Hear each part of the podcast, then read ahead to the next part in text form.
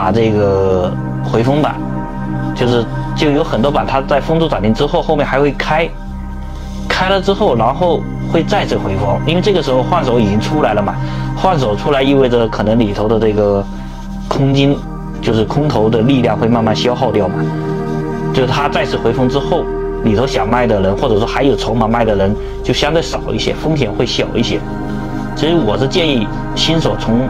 回风板打起。第二就是打那种有准备的板。什么叫有准备的板？就是比如说有些票已经涨到六到八个点之间，已经挣了很久了。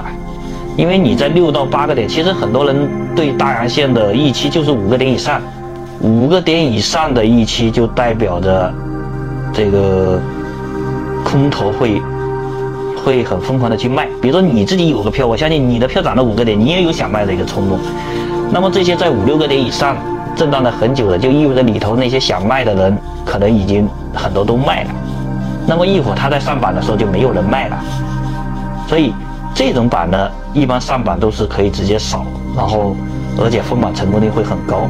而且震荡，当然这个震荡时间尽量长一点了，比如说你震荡超过半个小时，甚至说有一些票在。七八个点之间横着震了半个小时，然后一笔杆子打上去，那这种板一般都得扫，不扫都扫不到，而且封住的概率是非常高的，这是打打换手板。